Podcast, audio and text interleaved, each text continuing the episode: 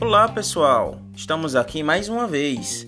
Vamos então continuar a nossa segunda aula falando sobre os circuitos elétricos simples.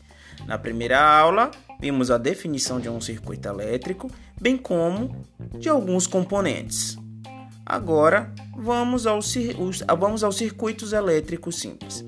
Circuito elétrico simples é aquele que percorre apenas um caminho.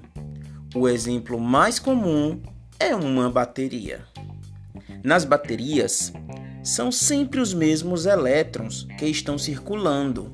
Se não fosse assim, elas não conseguiriam receber energia logo depois de a ter fornecido. Circuito elétrico em série. Circuito elétrico em série é aquele em que existe uma associação. A partir dessa associação, os componentes ligam-se entre si na mesma sequência e na mesma direção.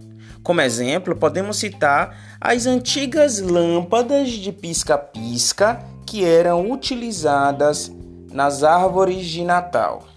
O circuito é feito por elas é simples e o fato de uma lâmpada queimar prejudica todas as outras. Circuito elétrico em paralelo. Circuito elétrico em paralelo é aquele em que existe uma associação onde a corrente elétrica se divide ao longo do circuito. Isso acontece para que haja tensão elétrica constante em todos os pontos.